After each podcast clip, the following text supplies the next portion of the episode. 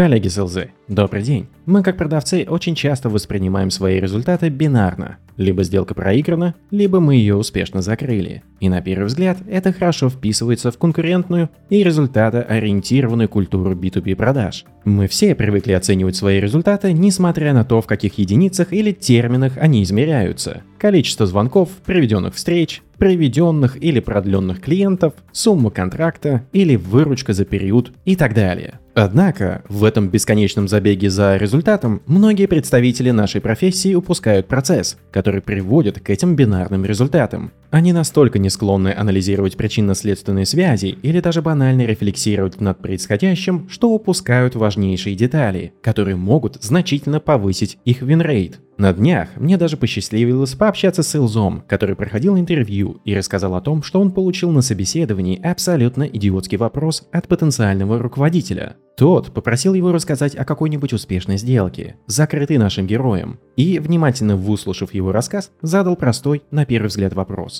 Почему, по вашему мнению, клиент купил именно у вас? Именно этот вопрос кандидат нашел совершенно неприемлемым, заявив, что он впервые его услышал и никогда сам таким не задавался. Соответственно, ответить ему было нечего, кроме многозначительного мычания. Но сегодня этот выпуск не о мычании и тех, кто не умеет задавать себе банальные вопросы, а о том, что продажи продолжают свое развитие как область знаний, опирающаяся на науку, в которой важно понимать не только результат, но и причины его возникновения. В предыдущей серии выпусков был сделан фокус на то, что аккаунт-менеджмент или процесс управления существующими клиентами, вопреки подходам к развитию нового бизнеса, может полагаться на отклонение в сторону статус-кво. Новый бизнес строится на том, что клиент желает преодолеть то, к чему он привык, и сделать что-то иначе. В то время как в управлении существующими клиентами этот статус-кво лучше всего культивировать, чтобы клиент хотел оставить все как есть то есть и дальше приобретать продукты и услуги от своего провайдера. Эффект от отклонения в сторону статус-кво настолько сильно поглотил внимание всех наиболее продвинутых селс-организаций, что на его преодоление были брошены лучшие умы нашей профессии, пока тайный убийца сидел молча и не хотел нарушать столь привычную бинарность селс-результатов. Работа со статусом кво породила множество известных нам инструментов, более качественные скрипты, улучшенное ценностное предложение, описание кейсов, отзывы, отзывы, рекомендации, ROI-калькуляторы и так далее.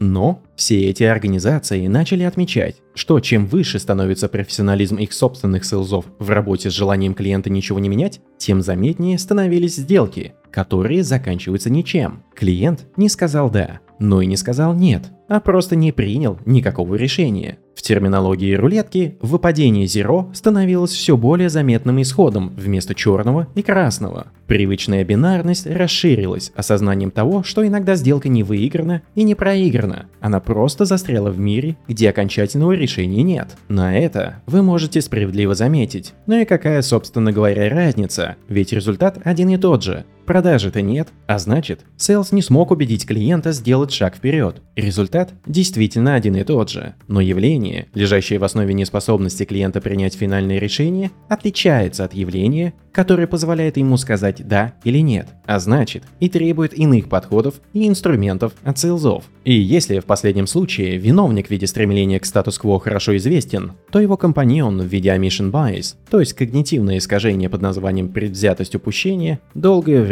оставалось в тени.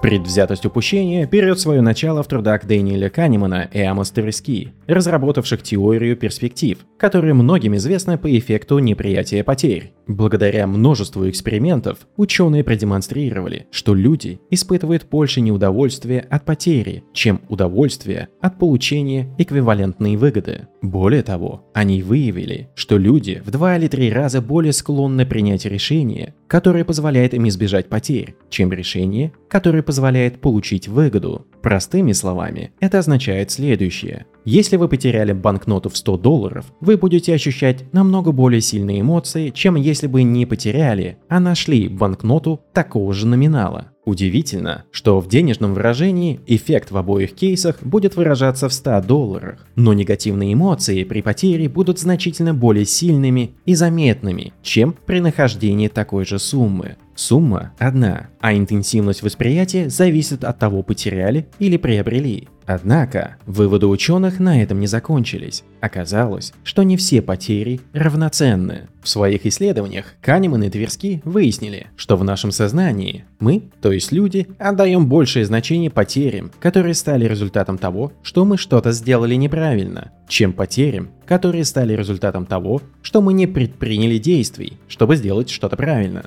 Иначе говоря, люди испытывают большее сожаление, когда что-то плохое происходит из-за их действий, чем когда это же самое плохое происходит от их бездействия. Как это когнитивное искажение работает на клиенте? Представьте себе покупателя, который обдумывает значительные инвестиции в новую облачную платформу, которая может значительно изменить его бизнес. Новая платформа выглядит хорошей альтернативой существующему ПО, которая требует значительных расходов на поддержание и сдерживает продуктивность сотрудников. Теперь представим, что клиент решает ничего не покупать, и это приводит к тому, что клиент упускает возможность заработать дополнительные 20 миллионов долларов. А теперь представьте другой сценарий, где клиент принимает решение о покупке, подписывает контракт, но вместо того, чтобы получить выгоду, он теряет 20 миллионов долларов из-за того, что новая платформа была настоящим кошмаром для его бизнеса. Объективно говоря, и та, и другая ситуация одинакова. То есть и в первом, и во втором случае клиент потерял 20 миллионов долларов. Но большинство предпочтет быть клиентом из первого варианта. Почему? Потому что мы как люди любим избегать потерь. Но в действительности мы стараемся избегать потерь, которые стали результатом наших прямых действий. Клиенты намного больше боятся негативных последствий от решений, которые они сами приняли, чем негативных последствий, которые случились от того, что они ничего не сделали. Дело в том, что потери, которые возникают от действий, имеют конкретное имя и фамилию. В организации клиента всегда есть тот, кто принял решение о покупке. Даже если это закупочный комитет или любой другой коллективный орган, то у него есть председатель, который и будет признан виновником плохого решения. Тот, кто так и не смог решиться на покупку, тоже могут испытать потери, но это станет известно через определенное, часто длительное время, а в каких-то случаях возможно, что потери никогда и не материализуются. В общем, если конкретный человек внутри клиента принял решение, то он себя подставил под удар здесь и сейчас. А если он решил не решать, то и спрашивать вроде как непонятно с кого. Все виноваты в любви держаться за статус-кво. Но всегда есть тот, кто персонально подписывается под решением что-то изменить. В общем, подводя итог, можно сказать следующее. Несмотря на то, что стремление к статус-кво и предвзятость упущения приводят к одному и тому же наблюдаемому поведению клиента, отсутствие положительного решения о покупке, именно желание избежать ошибки имеет значительно более сильный эффект на его поведение, чем желание сохранить все как есть. Отсюда и возрастает количество сделок, которые нарушают привычную бинарность и попадает на зеро, то есть оканчиваются тем, что клиент не может принять решение, боясь совершить ошибку. Но все это не дает нам понимания, какие именно ошибки боятся совершать клиенты. Благо, наука и здесь способна нам помочь. Есть три основные ошибки, которые клиенты боятся совершить, когда именно их имя будет ассоциироваться с изменениями. Первая причина. А ту ли опцию я выбрал? Очень часто из всех утюгов кричат о том, что клиенты стали более образованными. Сейчас они имеют доступ к огромному количеству информации и более того способны пройти 57% цикла покупки самостоятельно, не вовлекая в этот процесс продавца. В этом не приходится сомневаться, но доступ к информации не означает способность клиента переработать вал информации, поступающий на него со всех сторон. Чтобы вывести из всего этого объема максимально объективные критерии для выбора оптимального решения, которое будет лучше всего подходить к его ситуации. Именно поэтому можно услышать от клиента что-то вроде следующего. Я знаю, что вашу систему намного дешевле поддерживать, но ваши конкуренты дают большую скорость. Сейчас мы пытаемся понять, что для нас важно как для бизнеса.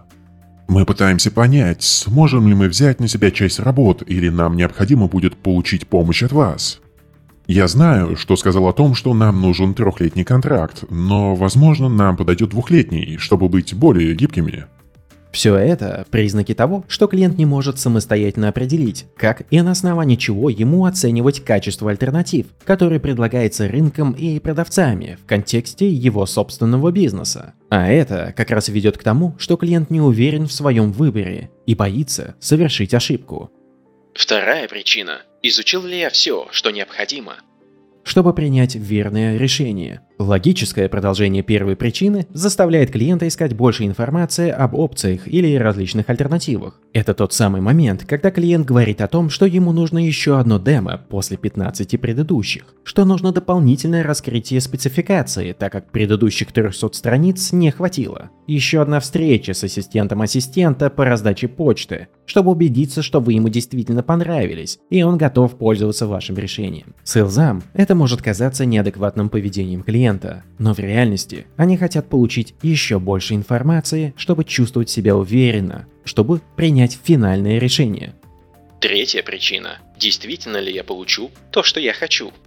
В конце концов, клиент хочет ответить на два предыдущих вопроса ради того, чтобы иметь ответ на главный вопрос, который волнует его. Получу ли я то, что мне обещают? И будет ли это тем результатом, который мне нужен? Покупатели, которые находятся под гнетом данного вопроса, требуют еще больше отзывов и рекомендаций от существующих клиентов провайдера. Они просят своего продавца подготовить им точный расчет по возврату на инвестиции и расписаться кровью по тем, что этот расчет будет реализован. Они требуют бесплатного пилотного проекта, напрямую говоря СЛЗУ, что они хотят реального подтверждения и не готовы платить за это. Возможно, это из-за того, что клиенты обжигались. Возможно потому, что обещанные результаты выглядят слишком хорошими, чтобы быть правдой. Или они банально не обладают опытом покупки таких решений. Как бы там ни было, они боятся, что приняв решение о покупке, они могут совершить большую ошибку в своей карьере. И вместо решения получить новую, еще большую головную боль. Именно эти причины заставляют клиента с одной стороны признать, что да, проблема есть, и мы не можем продолжать работать так, как делаем это сейчас. Но с другой, никогда не сделать шаг вперед, боясь провалиться в пропасть. Напоследок, важно отметить, что когнитивное искажение, предвзятость упущения является именно тихим убийцей продаж. Когда речь заходит о статус-кво, клиенты совершенно не стесняются говорить о том, что у них все хорошо, что им нравится их действующий провайдер, что выращенная в стенах компании система прекрасно справляется со своими задачами и так далее. Но, так как предвзятость упущения берет свое начало в персональном страхе конкретного человека, который должен принять решение, клиент часто не может об этом свободно говорить или вовсе не осознает, как это искажение сказывается на его процессе принятия решения о покупке. Так что, если ваш клиент сказал, что ему нужно об этом подумать еще, что является прямым результатом работы предвзятости упущения в его голове, то ваша сделка получила поцелуй смерти. В следующих выпусках мы продолжим рассматривать этот эффект, включая самый главный вопрос для всех селзов – как с этим работать. Подписывайтесь на подкаст, делитесь им с друзьями и коллегами, если хотите. Успехов вам и отличных покупок вашим клиентам!